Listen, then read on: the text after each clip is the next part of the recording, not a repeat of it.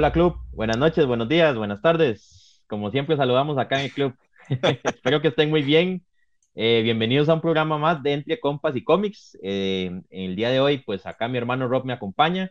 Eh, caemos, pura vida, mi, mi bro, ¿cómo estás? Todo bien, excelente. Aquí desde Canadá. Un saludo al Costa Rica Comic Club y gracias por tenerme otra vez aquí invitado. Buenísimo.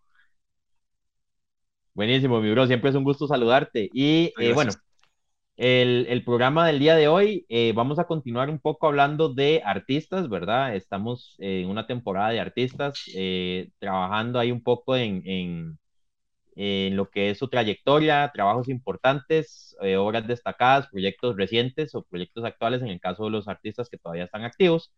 Y bueno, el programa del día de hoy es un programa, pues como todos, ¿verdad? Un programa muy bueno Vamos a hablar de eh, lo que son duplas, vamos a hablar de lo que son artistas, eh, tanto escritor como eh, dibujante. Entonces, en este caso, bueno, les trajimos cuatro artistas, ¿verdad? Serían dos duplas. Y vamos a, conceptualizar un poco lo que es una dupla, ¿verdad? la dupla como tal, bueno, tal vez mi bro, si no sé si quieres hacer alguna introducción con respecto a lo que es la dupla, ¿verdad? Eh, sí, podemos hablar acerca del concepto de una dupla y por qué es que es importante. Por ejemplo, em, en el mundo de los cómics eh, sabemos que es una industria bastante competitiva, bastante, em, con bastantes retos. Entonces, muchas veces el escritor o el guionista tiene eh, su, su, historia, ¿no? Conceptualizada, tal vez ha hecho algunos bosquejos, algunos guiones pero necesita de alguien con ese talento, ¿no? Que lo vaya a personificar, personificar este, ya mm, de cierta manera más artísticamente en el medio. Eh, acordémonos de que este, no todos los escritores son artistas y no todos los artistas pueden narrar. Entonces, el concepto de una dupla eh, facilita esa colaboración entre, entre los artistas. Por eso eh, tenemos que este, muchas veces el concepto que, se genera, que se crea a través de, esa colaboración, pues nos da grandes orígenes, ¿no? Esas, espectaculares eh, historias de origen donde vemos a un escritor eh, narrando su historia y al colorista, al pintor, al tintero que nos está detallando esos, bueno, pues e, esos detalles, ¿no? De esos personajes. Así es, mi bro, correcto. Este, muy buen concepto. Y, y sí, gente, realmente como, como Rob lo está mencionando, ¿verdad? Eh, la dupla eh, pues, viene normalmente, eh, en este caso estamos hablando obviamente de cómics, viene formado, viene estructurada por lo que es el escritor, ¿verdad? El, el, el, escritor, el narrador, el creador de la historia como tal, y el del artista o el dibujante. algo importante también que podemos destacar acá es que, eh, bueno, y eso ya se ha dado a nivel del, con el paso de la historia, muchos de los orígenes de los personajes normalmente es de esa interacción que hay entre el escritor y el artista, ¿verdad? Eh, de hecho, bueno, eso ha sido, con el, como les digo, y lo vamos a hablar el día de hoy con, con las duplas que les trajimos, eh, es muy normal que eso pase, ¿verdad? Porque el, el artista normalmente tal vez no tiene ciertas cosas que necesita, y esos ingredientes o esa, o esa necesidad de información se la puede dar el escritor. Eh, el más claro ejemplo, digamos así, como para empezar por lo básico, fue el origen de Superman y el origen de Batman, ¿verdad? Que son, de, son los, los padres fundadores de, de, pues, de la industria del cómic y de, por ejemplo, de DC en este caso, ¿verdad? sí, los este, arqueotipos en este caso, los sí. Arqueotipos, correcto. Como, por ejemplo, en Batman, Bob Kane y Bill Finger unieron sus conceptos y crearon lo que es lo hoy por hoy Batman. Eso, digamos, es como el ejemplo más básico, ¿verdad? Eh, y lo mismo ha pasado con, pues, con muchos de los personajes que han habido a, través de la historia y que siguen existiendo a través de la historia. Eh, pero bueno, ya creo que eh, podríamos ir entrando en materia. Este, ahí, bueno, mi hermano Rob les va a presentar una dupla muy interesante. yo les voy a presentar una que, bueno, es muy conocida para, para varios acá en el club creo que para todo el mundo la dupla que yo traje es, es muy conocida, este, hablaremos de ellos ahorita en un ratito, Pero en el caso de Rob, Rob trajo algo pues diferente, también como para instruirnos, para aprender un poco de, de, de lo que es industria independiente, que es uno de los fuertes ahí de, de mi bro. Entonces, Rob, este, de adelante, eh, todo tuyo el, el, el, espacio. El espacio, muchas gracias, eh, Charlie, te agradezco mucho por esa introducción tan genial que siempre haces. Eh, y como lo estábamos comentando, sí, las duplas eh, son algo interesante y vamos a hablar sobre eh, la dupla de Jeff Lemire y Andrea Sorrentino, como vamos a ver en la siguiente imagen para que los conozcan, ¿no?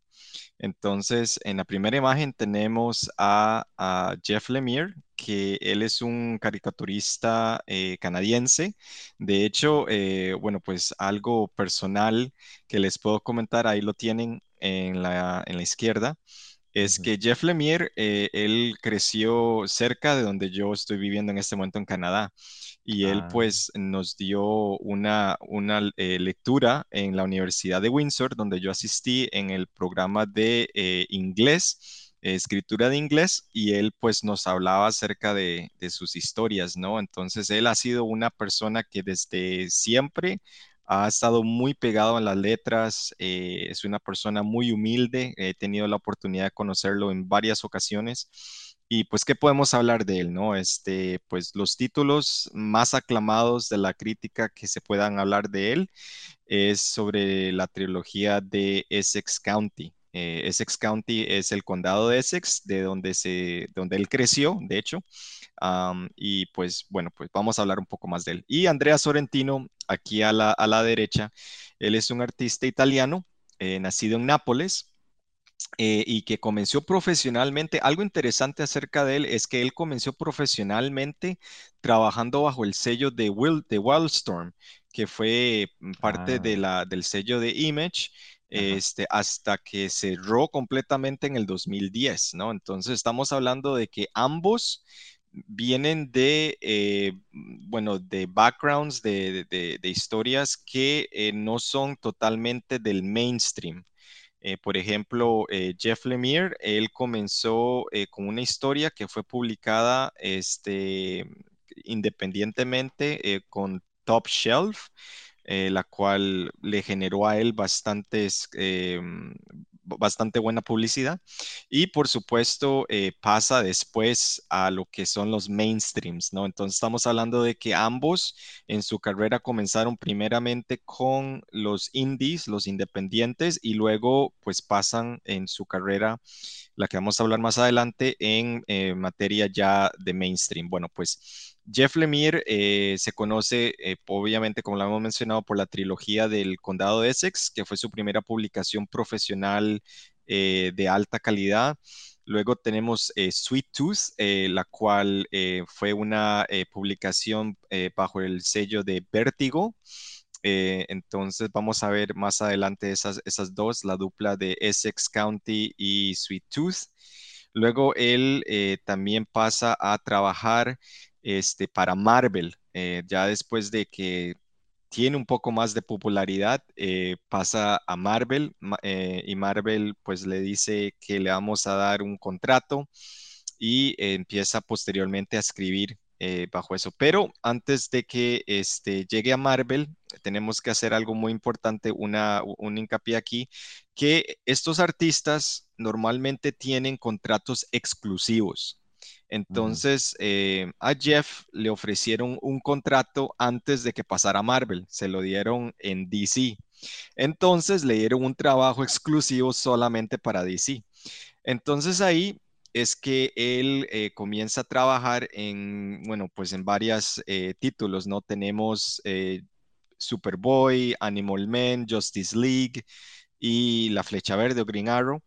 estos son como los más populares de él. ¿no? Eh, ahí tenemos que em, bajo ese trabajo es donde conoce principalmente a Andrea Sorrentino, ¿no? Entonces Andrea Sorrentino deja de trabajar en Wildstorms este, y se dedica a trabajar en DC. Primeramente, uno de los primeros trabajos que él hizo creo que fue un título que se llama I Vampire o Yo Vampiro, luego Flecha Verde Y ahí, este, bueno, pues es donde se conocen, ¿no? Ellos dos se conocen. Estamos hablando de por ahí del año del 2013, este, cuando Jeff lo nombran a él principalmente escritor eh, para Green Arrow y reemplaza al escritor anterior que se llama Ann Nocenti. Este, la colaboración comienza eh, por ahí del ejemplar número 17 y este, llegan hasta el 34. Luego, este, estamos hablando de que Green Arrow en ese eh, momento no tenía mucho. ¿Sí?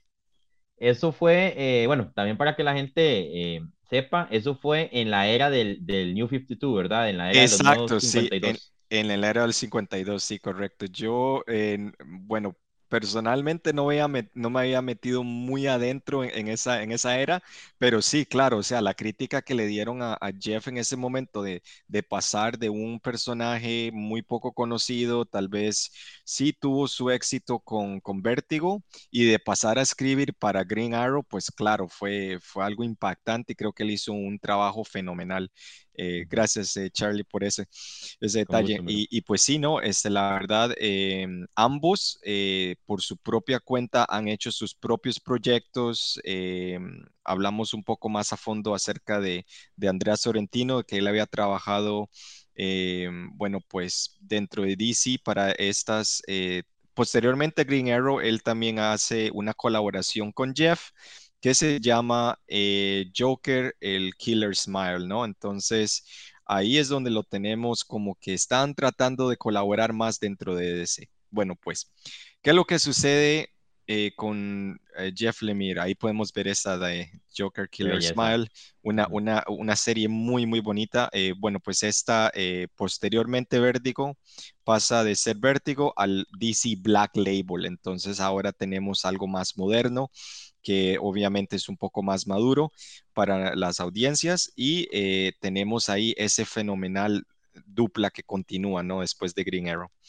Entonces, ¿qué es lo que sucede después de esta exclusividad que tiene eh, Jeff con DC? Bueno, pues resulta que va, pasa otra vez a Marvel o, finalmente puede comenzar eh, trabajando en Marvel y este, toma varios títulos. Tenemos que Jeff Lemire comienza a trabajar en All New Hawkeye, en el eh, Extraordinary X-Men, los X-Men sí, trabaja para Moon Knight y eh, posteriormente trabaja para la serie All Men Logan.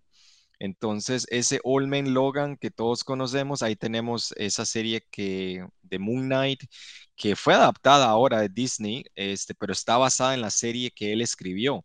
Entonces tenemos esa influencia de Jeff Lemire en el, eh, como guionista, casi que como el escritor al cual las ideas que aparecen en el Moon Knight fueron eh, transcribidas, eh, trasladadas de cierta manera al, a la, pantalla grande, ¿no? Entonces, este, pues ahí lo tenemos, ¿no? Entonces, Jeff Lemire es el artífice de varias eh, historias que han sido, pues, eh, publicadas y han sido adaptadas al, al, cine, ¿no? Y este, también tenemos que eh, su creación, eh, Sweet Tooth, que fue algo que, lo lanzó también al estrellato, eh, tenemos que recordar que Sweet Tooth, ahí lo tenemos, fue una serie de casi 50 ejemplares en su primer volumen. y esa serie fue adaptada a Netflix por el Team Downey. Entonces tenemos que Susan y Robert Downey Jr. le dieron la oportunidad a Jeff de adaptar su novela, eh, su historia eh, de Sweet Tooth a eh, Netflix. Y ahora, este, bueno, pues están creo que todavía en producción de la segunda, la, segunda temporada. No sé si lo han visto, pero a mí me encantó. creo que salió en junio del año pasado. Fue, fue algo que lo pude observar, pude ver a través durante la pandemia. Y me llenó mucho porque pude ver en la serie cómo eh, Jeff Lemire adapta muchos de los nombres que posteriormente aparecen en otros títulos. Entonces, dentro de su mm. propio universo, adapta eh, nombres de calles dentro de, la película, eh, bueno, de la serie Sweet Tooth, ¿no? Una de ellas en particular es Gideon Falls. y Gideon Falls es, eh, bueno, pues ya lo habíamos comentado en, uno de los posts del Costa Rica Comic Club, como eh, una de este, las series de horror de esta dupla que estamos hablando entre Lemire y Sorrentino, que les da a ellos la primera oportunidad de co-crear una serie entre ellos y que posteriormente vamos a hablar un poco más acerca del el otro trabajo que tienen ya en producción. Entonces, tenemos que Jeff Lemire y, y Sorrentino co-crean esta primera eh, serie titulada Gideon Falls. Eh, llega a durar 27 ejemplares. Esta serie fue publicada para eh, Image, ahí la tenemos en el medio. Entonces, esta serie este, les atribuyó a ellos el galardón máximo en los cómics. Estamos hablando del, premio Eisner. Y este premio es el más codiciado en los cómics. Y en el 2018, cuando sale esa serie, este, fue nominada y eventualmente ganó el, el, título de mejor serie del año. Estamos hablando de por ahí el 2019. Ah, durante casi que el principios de la pandemia, ¿no? Entonces, estamos hablando que fue galardonada en ese año y al año siguiente, el colorista eh, que se llama Dave Stewart recibe también eh, un galardón como el mejor colorista para una serie. Entonces, estamos hablando que Gideon Falls es sin lugar a duda una de las mejores series de horror eh, y, fue parte de esta dupla, o sea, eh, la, han, recibido muy bien, creo que Bleeding, eh, creo que es sí, este, varias este, casas publicadoras, críticas le han dado mucho, mucho auge a esto, entonces es una que recomendamos en el club. Bueno, ¿y, qué es lo que pasa durante esta este, pandemia? Bueno, pues no es que los, los autores y los escritores dejan de trabajar, no, pues ellos trabajan todos los días. Entonces, ellos deciden, es eh, Lemire y Sorrentino, trabajar en esta nueva serie que tenemos en la parte superior derecha que se llama The Bone Orchard, Orchard Mitos. Y esta es una serie de horror que va a abrir en este año. Estamos esperándola ansiosamente. Ya por ahí de el Free Comic Book Day que se hizo aquí en Norteamérica, eh, salió el prólogo de esta, serie, es una, una trilogía, creo, eh, y se llama eh, The Bone Orchard, publicada por Image, y este va a tener pues bastante seriedad, ¿no? Estamos hablando de una serie entre ambos, que es una trilogía compartiendo varias historias y se espera que sea de alta calidad, de alta, este, bueno, pues algo muy intelectual. Y este, por supuesto, estamos hablando de que em, se espera eh, que salga ya para el 15 de junio, creo que es la fecha que, se espera. Entonces, bueno, pues aquí lo tienen, este, una, pequeña reseña sobre esta gran dupla, eh, Jeff Lemire y eh, Andrea Sorrentino, y por supuesto nos van a tener muy, muy ansiosos, muy intrigados con, con el proyecto que están trabajando. Bueno, pues em, ahí te lo dejo, Charlie, que tenemos bastante que cubrir con, con lo que nos vas a, hablar. Claro, mi bro. No, y de hecho te iba a consultar de, de, de la serie de, de, esta de Sweet Tooth.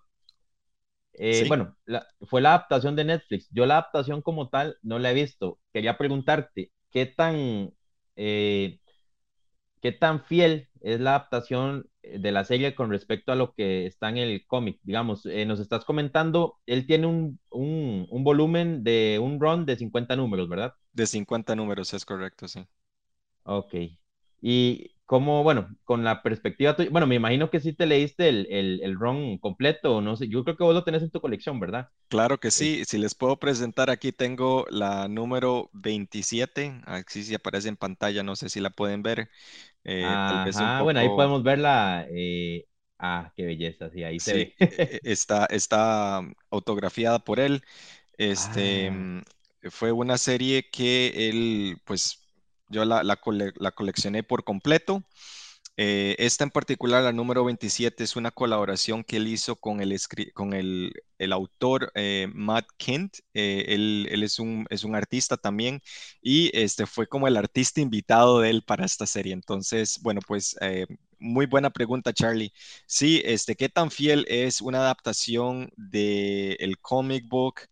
Eh, pasado novela gráfica a guion de película, guion de, cine, pues normalmente sí, hay, hay ciertas em, pues propiedades ¿no? del cómic que no se adaptan muy bien, tal vez esos elementos misteriosos, elementos del de, el espacio que, que, sucede entre viñetas, que Jeff Lemire eh, se caracteriza él, el, arte de él es muy, muy particular porque la narración de él es en espacios en blancos, o sea, él habla muy poco, realidad. El diálogo de Jeff Lemire es caracterizado por lo poco en que se habla, sino lo que dicta la narración es el espacio en blanco. Entonces, imagínense que eh, hay mucha, mucha narración dentro de Sweet Tooth que aparecen, por ejemplo, panoramas en blanco donde no hay nada, nada de narración. Solamente se nota que los personajes pues tienen sus, discusiones, están pasando por situaciones en las que tienen que moverse de un lado a otro porque han sido perseguidos. Entonces, en, el, en, la, en la novela gráfica sí se llega a apreciar esa narración típica de Jeff Lemire pero en la, adaptación al Netflix, pues obviamente tiene que cautivar más la audiencia, tiene que haber drama, tiene que haber múltiples personajes, tenemos que tener eh, cada uno con sus backstories, entonces todos esos personajes que nos tira Netflix, sí, de cierta manera eh, son fieles a los personajes originales. Claro que eh, los, actores eh, normalmente tienden a presentar su propio mm, caracterización, ¿no? Entonces, este, este señor Jeopard, el que hace de el, gran hombre, ¿no? Al que, al que nuestro amigo Gas se refiere a él, pues en la, en la película este, es em, presentado por un actor eh, que es muy diferente al, que vemos en la narración de la novela gráfica, pero sin embargo, eh, o sea, la, presentación muy bien, la, historia, el background muy, muy entretenido. Entonces sí hay, hay ciertos niveles de diferencia, pero... Eh, por supuesto, manteniéndose fiel a la historia, porque claro, hay personajes villanos que, los hemos visto en los primeros episodios, que sí mantienen ese, bueno, pues esa villanía. Entonces, muy característico de lo que vamos a ver en las siguientes eh, en temporadas. Claro, claro, este, yo se lo recomiendo a todos porque, eh, como te digo, eh, un, equipo de producción de alta calidad.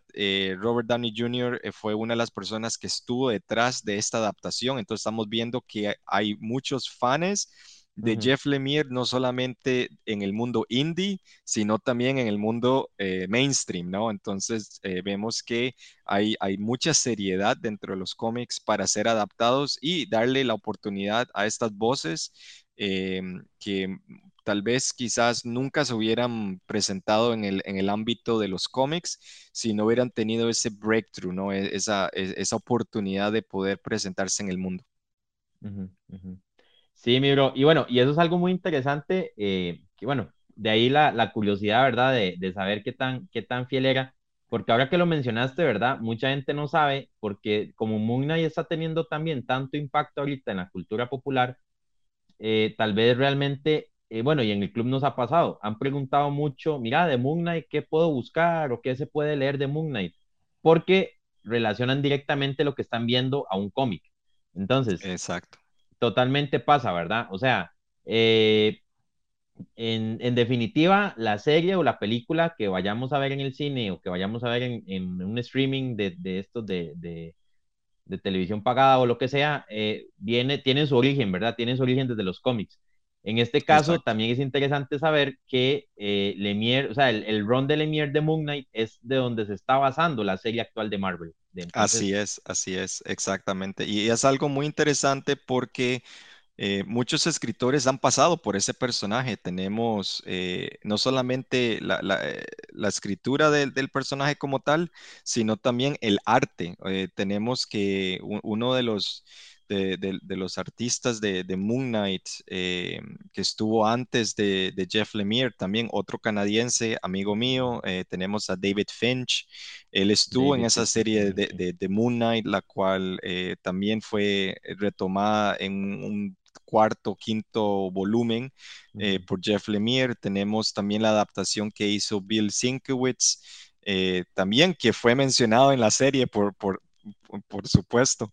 Entonces hay muchos, muchos artistas que han dejado su huella por ese personaje. Entonces, ¿a quién recomendamos o, cómo se basa un guion? O sea, es que es muy difícil. Es como, por ejemplo, el personaje el personaje de Daredevil que fue adaptado en, Netflix, ya lo sabemos, pues tomó sus, eh, peculiaridades de, lo que fue eh, la historia de Frank Miller, la, que se hizo antes de Frank Miller. Entonces, todas esas eh, lo tenemos ahí y es muy interesante porque si uno, si uno se pone a pensar cuál, cuál run es la que se recomienda, pues yo pienso que hay que darle la oportunidad a todos esos escritores, a todos esos artistas sobre ese personaje si en realidad les encanta el personaje como tal. Pero si es un escritor particular, pues yo tiendo a tener mi, eh, mi bias, ¿no? Tiendo a ser un poco más eh, juicioso porque eh, me gusta mucho cómo escribe Lemire. Entonces, una, una, de mis, algo que dejé mm, de hablar de Lemire es que él, él escribió Black Hammer, que fue una serie mm. para, para la imprint de, creo que fue Black Label o Vertigo, no recuerdo, pero es, oh no, perdón, Dark Horse, esta sí fue independiente también, Cindy. Dark, Cindy Dark Horse, ajá. Entonces él hizo esta de Black Hammer y también un universo dentro de su propio universo, o sea, espectacular. Y ahí es donde hizo un crossover con, con Justice League. Entonces tenemos DC y Dark Horse en el mismo universo y te lo tenemos que agradecer a Jeff Lemire. Entonces, imagínense para que, para que tengan una idea de, de por dónde es que va el arroz con este, con este tipo. Buenísimo, buenísimo, Miro. Sí, y bueno, ya aquí lo hemos mencionado poco porque no hemos tampoco profundizado en el tema. Eh, recordemos, Club, que Vértigo era una compañía de cómics independiente eh, previo, digamos, a la absorción de por parte de DC. Eh, DC Comics absorbe la franquicia o absorbe, digamos, la compañía Vértigo y ellos transforman eh, la compañía independiente de Vértigo en lo que es ahorita el sello DC Black Label, ¿verdad? Exacto. Entonces, eh, ahí como, como Rob lo está mencionando, ¿verdad? Eh, muchas de las historias, para mencionar algunas, ahí, bueno, Sandman y varias más que están en, en, la lista del portafolio de Vértigo, pasan a ser propiedad de DC y actualmente, bueno, DC está haciendo una movida muy inteligente, ¿verdad? Que es explotar esas historias originales de, de Vértigo y retomarlas bajo su sello de, Black Label. Así es. Entonces, mi bro, pues probablemente vayamos a ver a, a, ahí por, por más tiempo, oh, eh, maravillándonos ahí con, con sus universos y sus historias tan peculiares, ¿verdad? Sí, y, yo creo que ahora en este momento este, esta dupla de Lemire y Sorrentino está creciendo bastante porque Jeff eh, también ha trabajado con otro artista muy interesante, eh, Dustin Nugen, y pues ahí podemos hablar de él en otra ocasión, pero sí, Este, em, Jeff Lemire y Sorrentino aparecen en este momento como uno de los más cotizados eh, de las duplas eh, de las que yo he seguido en este momento. Buenísimo, buenísimo, pero sí, sí, y el arte de Sorrentino a mí me gusta mucho, realmente es un arte muy, es muy peculiar, eso es como muy sombrío, como muy de lo de vértigo, ¿verdad? En aquella época. Sí, exacto, sí, tiene, tiene su nostalgia. Eh, de hecho, creo que, el arte de Sorrentino se acopla muy bien al espacio porque él, él quiebra la, noción estándar, ¿verdad? Por decirlo así, de los cómics, porque los paneles, las viñetas que eh, Sorrentino realiza en esos eh, splash pages que están quebradas, o sea, hay mucha diversidad, mucha variedad en su en su arte. Entonces, a, mí lo que me llama mucho la atención es cómo ese arte eh, casi que quiebra esa, esas, dos, esas dos dimensiones y se convierte en tres dimensiones casi. Eh, eso es algo que me fascina mucho del cómic, que uno puede apreciar eh, cómo el arte es tan versátil para contar una historia, cómo esas viñetas se, se, se, quiebran, se doblan entre sí y nos muestran pues varios, casi que varias secuelas de lo que está pasando dentro de la misma historia. Entonces, es algo que, le admiro mucho al, arte de Sorrentino. De Sorrentino, totalmente, mi bro. Sí, una, una maravillosa dupla, sin, sin duda, y, eh, como vos lo decís, ¿verdad? O sea, es una dupla muy cotizada también por la calidad de trabajo que están haciendo actualmente y lo que han hecho, ¿verdad? Que ya, pues claramente hay una trayectoria ahí detrás. Em, y de ahí esperemos a ver qué, qué otras eh, sorpresas nos van a traer, ¿verdad? Y ya, ya sea en, continuando con el sello de Black Label o en industria indie, que bueno, ahorita se ha vuelto muy de moda y hay muchos artistas, escritores eh, que están también eh, proyectando su talento hacia la industria indie, ¿verdad? La industria indie, eh, como lo hemos hablado acá en el club, ha tomado mucha fuerza en los últimos años, entonces pues no sería nada raro que lo sigamos viendo también por esos, por esos senderos. Sí, claro que sí, y especialmente para, para agregar, este, muchas de, los, de las co-creaciones que hacen los, eh, estas duplas, estos escritores, eh, artistas, normalmente eh, si están para una casa mainstream, por ejemplo Marvel o DC, normalmente ellos no son los dueños de esas historias, no son los dueños de esos personajes.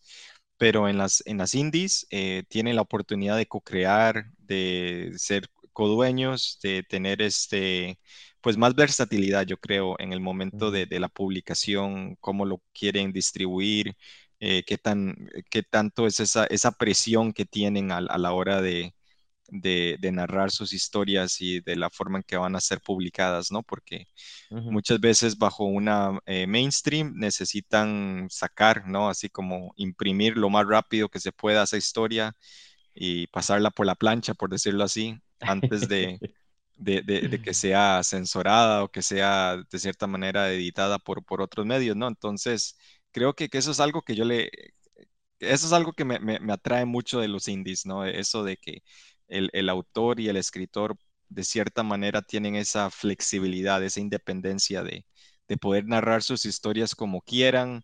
De hecho, eh, creo que eso es lo que estabas mencionando antes de, de, Vértigo, porque creo que a Vértigo fue una de las líneas que le dieron a Neil Gaiman cuando él comenzó con, con Sandman. Con entonces, Sandman. entonces, él tenía ya una fascinación por contar su historia como a él le diera la regalada gana y pues la hizo, la hizo suya y yo creo que todas las historias que los demás artistas que siguieron detrás de Neil Gaiman querían tener esa, esa independencia, yo creo. Entonces, llama mucho la atención, la verdad. Es, es muy, muy llamativo, definitivamente, mi bro. Sí. Pero en este contraste, ahí tenemos lo que nos vas a venir a hablar. Exactamente. Eh, bueno, eso realmente es una dupla, estamos hablando pues de una era más moderna, ¿verdad? Eh, realmente, si nos, si nos remontamos a la trayectoria de lo que acabamos de hablar, estamos hablando de a lo mucho 13 años de, historia. Sí, a lo, a lo eh, mucho, sí. A lo mucho. Entonces, yo sí me voy a ir muy, muy atrás. a los inicios muy, muy atrás a los inicios, gente. Eh, la dupla que les traje eh, el día de hoy es legendaria, o sea, todos la conocen y si no la conocen, este, definitivamente están en el lugar correcto para aprender. Eh, les traje nada más y nada menos que una de mis duplas favoritas y creo que es la dupla favorita de muchos de ustedes. Es nada más y nada menos que el señor Jack Kirby, el rey de King Kirby. King y así es. Excelsior el señor y la leyenda Stan Lee. Ahí los podemos ver en pantalla, eh, amigos de muchos años, ¿verdad? Eh, prácticamente eh, de, pues de, edades similares, amigos de toda una vida, también trabajaron juntos. vamos a hablar un poco de la trayectoria de ambos, porque ambos hicieron totalmente aportes gigantescos en la industria del cómic, ¿verdad? Especialmente en lo que fue Marvel Comics. Eh, Jack Kirby, bueno, realmente Jack Kirby tuvo sus aportes en todo, porque no solamente fue en Marvel, también fue en DC, pero vamos a hablar un poco del trabajo de ellos juntos, que fue eh, realmente lo que sobresalió y lo que los disparó a ellos al, al, estrellato artístico en lo que fue Marvel, ¿verdad? Eh, hay una historia muy curiosa que en una entrevista, bueno, en varias entrevistas que daba eh, Stan Lee, ya pues de los, tal vez los últimos años, Stan Lee creo que murió en el 2018, si la memoria no me falla. Y, creo, creo que sí. Sí, Stan murió, bueno, tal vez hace unos cuatro años.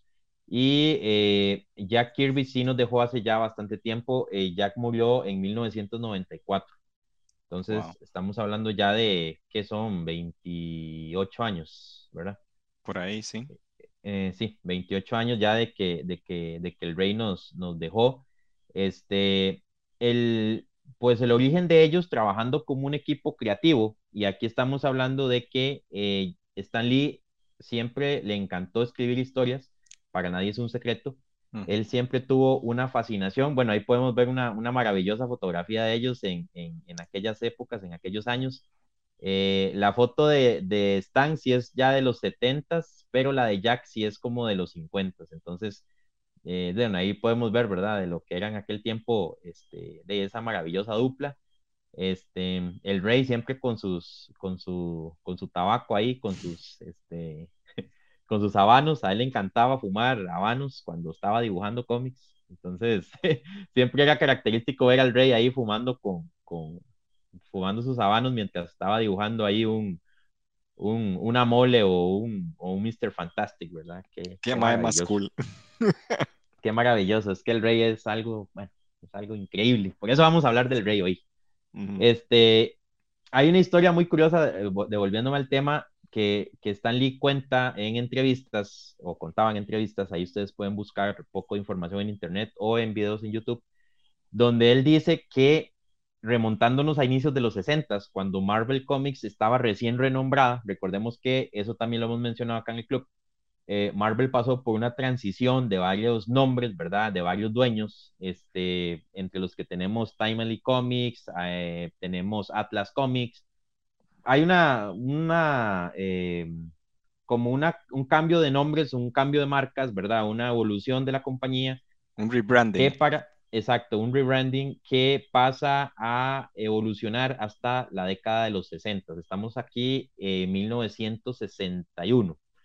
Para ese momento tenemos un Stan Lee y un Jack Kirby que ya son inclusive veteranos de guerra. Este, Ellos vienen, eh, pues ya, eh, ellos hicieron su servicio militar, ¿verdad? Recordemos que ambos son de origen estadounidense y eh, pues por las edades en las que ellos crecieron y por la edad que ellos tenían en aquel momento, pues sí les tocó servir en la Segunda Guerra Mundial.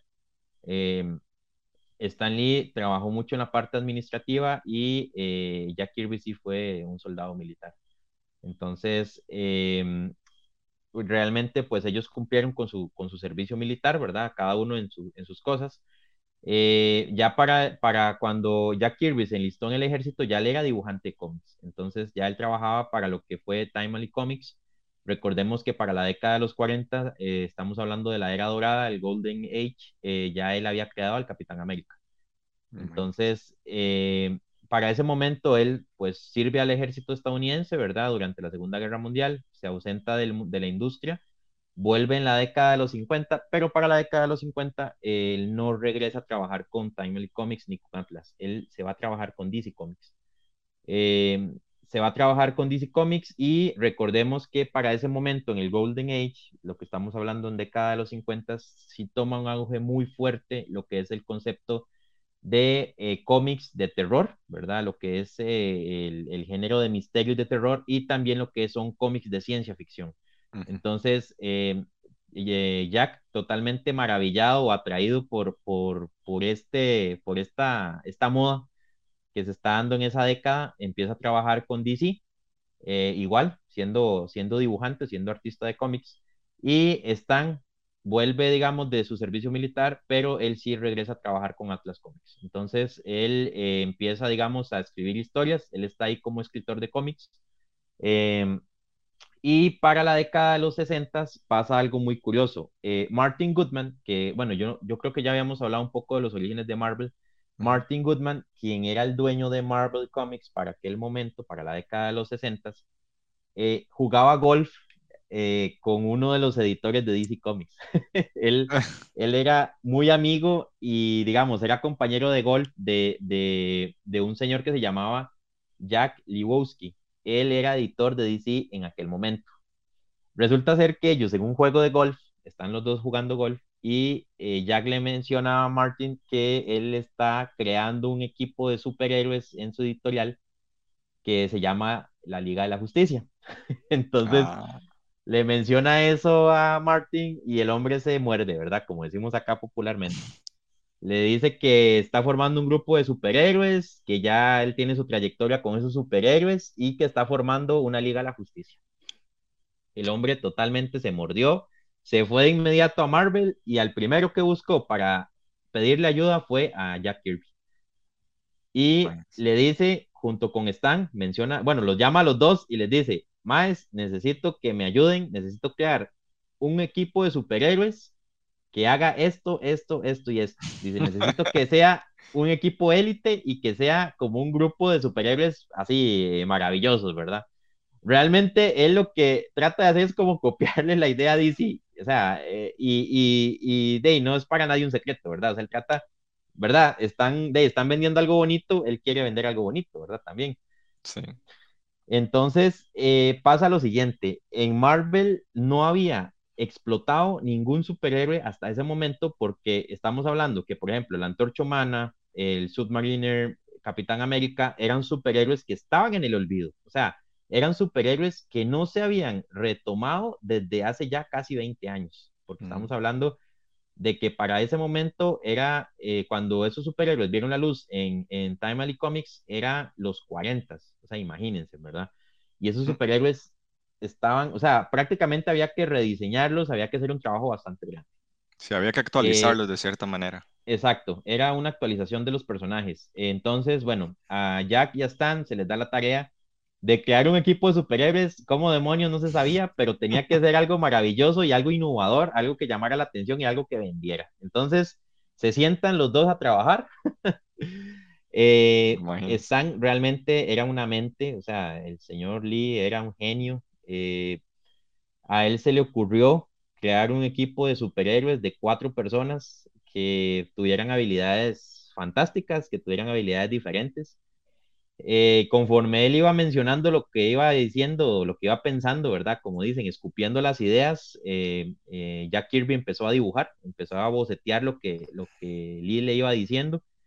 Y pues ahí, digamos, basado en eso, tenemos la primera creación, que lo vamos a ver acá en imágenes, para 1961, que es nada más y nada menos que Fantastic Four, los, cuatro, fantásticos. Eh, ahí estamos viendo en imágenes lo que es la Fantastic Four número uno de 1961, gente. Eh, fue tanto el éxito de los cuatro personajes que crearon ellos que se les dio una serie independiente inmediatamente. O sea, el cómic salió como una especie de prueba. Eh, realmente Marvel probó suerte tirando una franquicia de, de, cuatro superhéroes, ¿verdad? Que, que realmente viajaban al espacio y adquirían ciertas habilidades especiales basado en un accidente ahí que, tenían. y eh, pues sí, em, realmente el Fantastic Four fue el despegue de una era maravillosa en la era de Marvel, en lo que fue la editorial de Marvel Comics, ¿verdad? Eh, para los que no saben, em, realmente el Golden Age tiene otras, otras, eh, bueno, realmente el Golden Age, mayoritariamente el fuerte en el Golden Age fue DC Comics, eh, Time Comics y Atlas pasaron muy desapercibidos. No digo que no fueron populares, pero no tuvieron tanto éxito como lo tenía DC en aquel momento. Y el despegue de la era maravillosa o de la realmente la era dorada, aunque estos, aunque esto era de plata, la era dorada de Marvel es en los 60.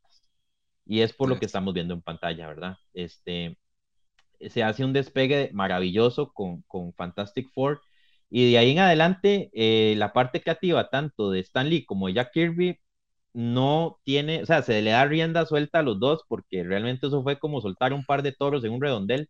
Este, lo pongo así porque es la pura verdad. Eh, realmente eh, ellos despegaron con esto. lo siguiente que hicieron fue Thor, de Mighty Thor de 1962. Imagínense, bueno, y también para los que no saben, Thor es una creación de Jack Kirby y Stan Lee.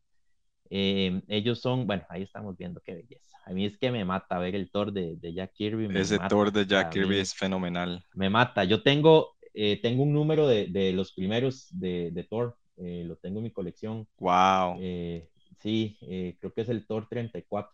Uf, imagínese. yo eso lo, a veces lo he sacado y yo puedo pasar horas contemplando eso porque para mí eso es como ir a ver una pintura del museo. O sea, eso es increíble, o sea, es increíble y eso también, digamos, el tema, la creación, el universo en el que se desarrolló Thor es creación independiente de ellos dos. Eh, realmente imagínense en verdad lo que es pensar en que Stan Lee creó un universo así, con todos los elementos, con todos los enemigos y saber que era Jack Kirby el que estaba plasmando sus ideas, es algo sin palabras, ¿verdad? Voy a mencionar algunos otros personajes. Eh, bueno, ahí vamos a ver en la siguiente imagen otra de las, de las maravillosas creaciones. Y eso, digamos, ahí estamos viendo, ¿verdad? Eso no tiene, de eso no tiene, este, no se necesita presentación. Los Vengadores, también otra de sus, de sus fuertes. Eh, este número que estamos viendo en pantalla es muy especial y de hecho es uno de los números que más quería los dos, tanto Stan como Jack porque es el regreso del Capitán América a la, a la vida. O sea, este, de aquí se descongela el Capitán América. Eh, Stan Lee le da el origen, a, el origen, digamos, de la era de plata al Capitán América, ¿verdad? Que es descongelarlo después de, de, de, más de 40 años, digamos, de la era del, después de la época de la guerra, eh, según el cómic, ¿verdad? Este, según la línea temporal del cómic, se descongela el Capitán América se trae a la vida, este, él no estaba muerto, realmente él estaba como en una especie de, congelamiento criogénico, vuelve a la vida y él pasa a ser un integrante de los Vengadores, de los Avengers, que ya para ese momento ya los Vengadores existían, pero recordemos que en el primer, a partir de los primeros números, creo que son cuatro o cinco números, los Vengadores no tenían a Capitán América.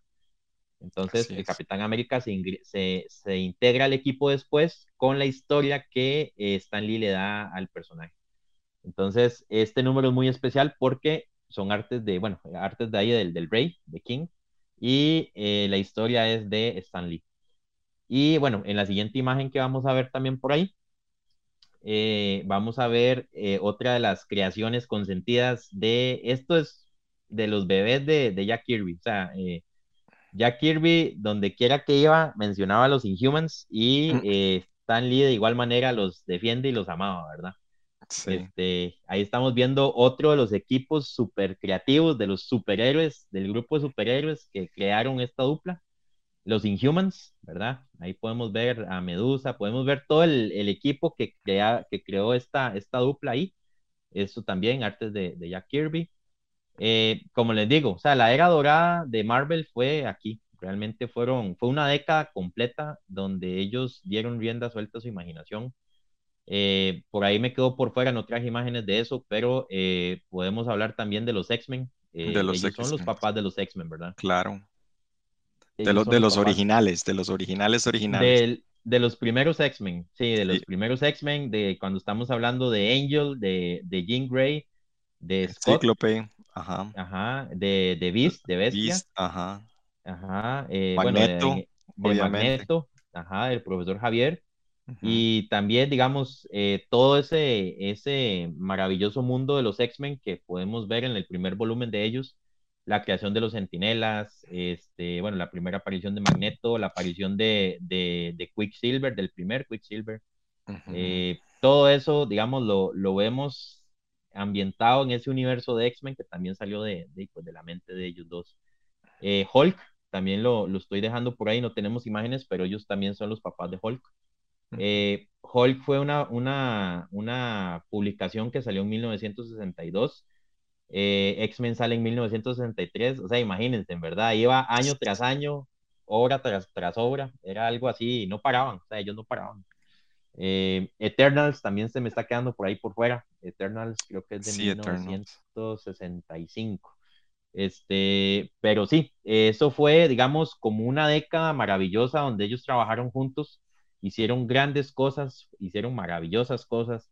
Eh, les puedo, bueno, les traigo unos datos interesantes de Daredevil y de Spider-Man. Eh, realmente a Jack Kirby no se le atribuye como un co-creador de los personajes. Si ustedes buscan información como tal, Jack Kirby no aparece como un co-creador de ellos. Sin embargo, Jack Kirby sí tuvo sus aportes con los dos personajes y les voy a decir por qué.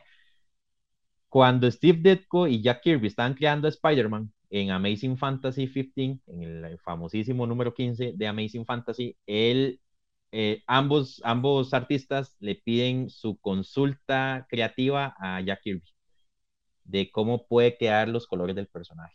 Entonces, eh, ya Kirby da sus inputs y Steve Ditko toma esa retroalimentación y lo plasma en lo que es el personaje, en, el diseño final, digamos, de lo que es el, el, Spidey.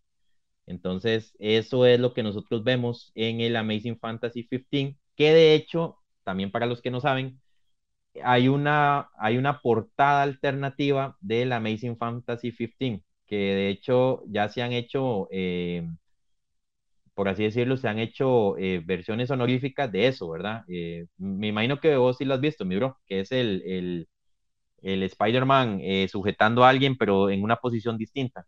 Creo que sí, sí lo he visto. han habido muchísimas, sí, muchísimas representaciones. Ese es un diseño de, ese es un diseño de Ditko que no es el oficial, obviamente, se quedó como un concepto, pero sin embargo, muchos años después, eh, pues la portada salió a la luz, ¿verdad? Es una belleza, e incluso Alex Ross ha hecho eh, homenajes de, de, las dos portadas, ¿verdad? Como es bien Ah, claro, es que ese Alex Ross no, no se lo baja a nadie. no, y él no perdona, digamos, él, él, siempre lo dice en entrevistas, yo crecí viendo a esa dupla, entonces imagínense, ¿verdad? Sí, sí. Este, ya para, bueno, para, para ir cerrando con, con, esta dupla, porque si no ahí me va a dar toda la noche hablando y más, este, eh, ellos dejan, bueno, se, sí se apartan un poco. Ah, bueno, y el otro dato que no les di, eh, también eh, Jack Kirby dio sus inputs para el diseño definitivo de los colores del traje de Daredevil. Oh, wow. Entonces, el rojo, no el amarillo. El amarillo, el amarillo. Oh, fue el amarillo, sí. Es el amarillo, sí, el, el, el, rojo ya es de Jim Collan, pero. Ah, Jim, ok, este sí. Sí, es que sí, sí. yo, sí, a mí siempre se me cruzan los cables. ¿Quién fue el que diseñó ese traje? Porque ya después no lo vemos en amarillo. No, acuérdate que hubo un cambio, pero eso fue cuando, cuando se cambió de artista. Ya. Cuando se cambió de artista, porque eh, Jack Kirby trabajaba en números, eh, de hecho era creo que en números impares ellos como que llegaron a un acuerdo, entonces trabajaban en pares uno y en pares otro. Cuando ya ah. dejaron a Jim Collan completamente con el run, porque Jack estaba demasiado ocupado trabajando en, en el resto de proyectos, eh, a él se le da la libertad creativa de decirle, bueno, eh, confeccione usted el disfraz definitivo de, Daredevil y él cambia el concepto al traje rojo, que es el que conocemos, digamos, del resto de, del resto de la historia de Daredevil, ¿verdad? Este, hasta los noventas, pero bueno, eso es tema de otro día. Y eh, sí, eso, bueno, esos son datos importantes de, de, Jack Kirby que realmente poca gente conoce y que son, de, son cosas, para mí son bullets, son, son highlights, porque él, él, el aporte que él hizo a la industria es gigante. Eh, Jack Kirby siempre lo, eh, Stanley, perdón, siempre lo, lo, lo mencionó a él como, de, pues, como un artista maravilloso, ¿verdad? Es una persona que, que realmente amaba su trabajo, de hecho él nunca dejó de trabajar, él, él inclusive en, su delicado estado de salud seguía trabajando. Ustedes pueden buscar cómics de principios de los noventas dibujados por Jack Kirby, los van a encontrar. Él, él siempre trabajó, eh, tenía ya pues más de 70 años cuando falleció y, y, él seguía trabajando. O sea, eso es algo digno de admirar de un artista, ¿verdad? De, de, un, de una persona del calibre de, de Jack Kirby y de, de Stan Lee, pues no tengo nada más que agregar, ¿verdad? O sea, él, él realmente es el papá de la, uno de los papás de la era de plata de los cómics y, de la, y como les dije al principio, de la era dorada de, de Marvel Comics, este, el Excelsior, como él mismo se decía. Sí. Eh, Charlie, algo interesante sobre, sobre Stan Lee es que él siempre mantuvo esa columna de, de, los, de las cartas que recibían de, Marvel y creo que él siempre fue muy generoso en escribirle de vuelta a sus, a, sus ah, fans, o sea, a sus seguidores, ¿no? Y, de cierta manera eh, siempre él se refería a, eso, ¿no? De, de, continuar con el siguiente capítulo y de siempre mm, estar metido en ese mundo, ¿no? De, cautivar y de fomentar eh, lo que son los cómics. Entonces, de cierta manera, no solamente ellos fueron los que crearon eh, Marvel como tal, sino que la industria de cómics le debe a ellos mucho por, su, gran talento y, la forma en que se comunicaban con sus, con sus fans en esa época. Correcto, correcto, mi bro. Eso es algo que sí, como vos decís, eh, Stan Lee, eh, él siempre ahogó por los fans. Realmente él no era una persona egoísta, él era una persona, de, pues él era un showman, ¿verdad? O sea, él, ah, eh, donde él se mostrara, donde él apareciera, él trataba de complacer a sus fans en lo que fuera. Em, los que crecimos en los noventas tenemos maravillosos recuerdos de Stan Lee en el tema de las series animadas que él hizo este, el universo animado que él nos dio, porque realmente eso es un legado que, que él nos dio a nosotros, bueno, los que somos niños de los noventas, este, haber crecido con, con esas maravillosas series que él hizo, ¿verdad? Sus, sus, peculiares cameos, que para los que tampoco saben, realmente sus cameos no empezaron en las películas del MCU, o sea, no señor, los cameos de Stan Lee empezaron eh, muchísimo más antes, desde las series de los ochentas Creo que con Louis Ferrino, cuando salió en The Hulk en los en 70, yo creo. Ajá. Exacto, exacto, mi bro. Exactamente. Él, él hacía cameos desde esa época. Hizo sus cameos en la primera serie de los 70 de Spider-Man también. Ajá, sí, sí, en la serie oficial, sí. En la serie oficial. Y también hizo sus cameos en las series animadas de los 90. O sea, imagínense el concepto que ya él tenía de cameos desde esa época, ¿verdad? Sí, no, es, es, espectacular cómo eh, esas eh, duplas, ¿no? De las que estamos hablando llegan a tener tanto éxito en el, bueno, pues en lo que es eh, lo, popular, ¿no? De lo que consumimos como, bueno, pues en, en- el mundo del, del entretenimiento, ¿no? Y especialmente viendo cómo Stan Lee y Jack Kirby fueron los padres de toda la mitología eh, marvelesca que tenemos, ¿no? Y inclusive cuando, cuando Jack Kirby estuvo con, con DC, o sea, podemos ver esto, lo de, creo que fue los New Gods, ¿no? Que él, él, es el papá de Darkseid, digamos. El, el, papá de Darkseid, sí, entonces ahí vemos cómo esa, esa creatividad, afuera de que hubiera estado con Marvel o DC, o sea, se la, se la llevaba y no lo paraba nadie no lo paraba nadie exactamente. Bueno, y dejé, dejé por fuera, casi, casi terminamos el programa sin yo que, sin que lo mentara, y si no vienen a jalarme las patas esos dos, este, dejé por fuera a Galactus y a Silver Surfer, que ellos, eh, bueno, eh, hay una antología de los 70 que ahorita está muy valiosa, eh, que escribieron los dos, ahí Jack Kirby escribió y dibujó junto con Stan Lee Pueden buscarla, eh, creo que se llama la antología de Silver Surfer y es de 1977, me parece, 78, pueden buscarlo por ahí. Sí. Es una obra magna del cómic, definitivamente, para los que les gusta leer algo así, mm, ¿verdad? Sacro, pulcro, perfecto. es algo que tienen que buscar y los fanáticos de Silver Surfer tienen que leer. Este, ellos son los papás de Galactus y de Silver Surfer. Es una de las obras también que ellos defendían y que les encantaba. O sea, eh, a Jack Kirby le encantaba su, Silver Surfer. Él siempre lo, defendió como, como un personaje grande. Este, y de hecho, el run más popular de Silver Surfer es el, el run de Jack Kirby y de Stan Lee, ¿verdad? sí, claro. Los, primeros dos volúmenes que ellos hicieron ahí con, el personaje. Este, pero bueno, ahí yo creo que podemos seguir hablando de esos dos y de ahí no paro yo. Ah, es que hay mucha tela que cortar, amigo. Eh, la verdad, este, estas duplas bueno, y esperamos que el resto de, los, de los colegas del Costa Rica Comic Club nos acompañen más para hacer más, más eh, programación como esta, donde podemos traerles a ustedes, eh, los, los oyentes, los televidentes, los que nos están sintonizando más duplas así como estas. Y por favor, nos dejan en sus comentarios qué les ha parecido esta primera presentación de estas duplas eh, poderosas y pues nos dejan ahí sus, eh, sus notas a ver qué, qué más podemos eh, presentarles en un futuro programa. Así es, mi bro. Y bueno, vamos a ir cerrando, este, como, como lo dijo Rob, ¿verdad? Un maravilloso programa, la verdad es que eh, ahí se nos hace el tiempo cortito cuando hablamos de lo que nos gusta.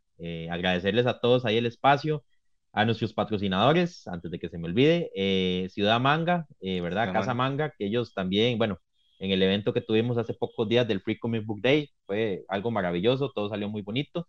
Nos fue muy bien, digamos, en, en, esa alianza que hicimos ahí con el Costa Rica Comic Club. Estuvimos presentes.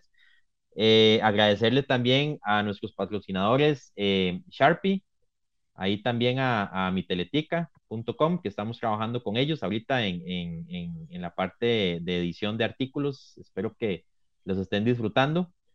Eh, y bueno, agradecerles a todos también por el, por el espacio, el ratico. Recordemos que esto lo estamos haciendo con amor para ustedes, con mucha dedicación, eh, buscando información, investigando. La, la, idea es que ustedes aprendan y que también nosotros repasemos. Entonces, de aquí es un ganar-ganar. Eh, muchísimas gracias, Rob, mi bro, por, por el tiempo. Y bueno, te dejo ahí también para que te despidas. Bueno, muchísimas gracias sí, a todos nuestros patrocinadores, nuestros oyentes, los que nos sintonizan, los que nos dejan esos comentarios tan graciosos y tan espectaculares en las redes sociales. Ya saben, nos pueden encontrar en Instagram, en Facebook. Estamos en Spotify, creo, por ahí. No, no sé qué otras plataformas, TikTok también. Ah, ahí es, esos TikTokers que nos están siguiendo, que por favor nos patrocinen también. Exacto, y próximamente OnlyFans ahí con Mako. OnlyFans con. Que no se quede tan, tan fuera tampoco. Eh, pero no, sí, este, definitivamente eh, saludamos a todos nuestros eh, televidentes o oyentes, em, seguidores y este, ya saben, todos somos el club, Costa Rica Comic Club, pura vida desde Canadá. Rob, mucho gusto. Pura vida, que estén bien, gente. Tanis. Hasta luego, buenas noches. Hasta luego.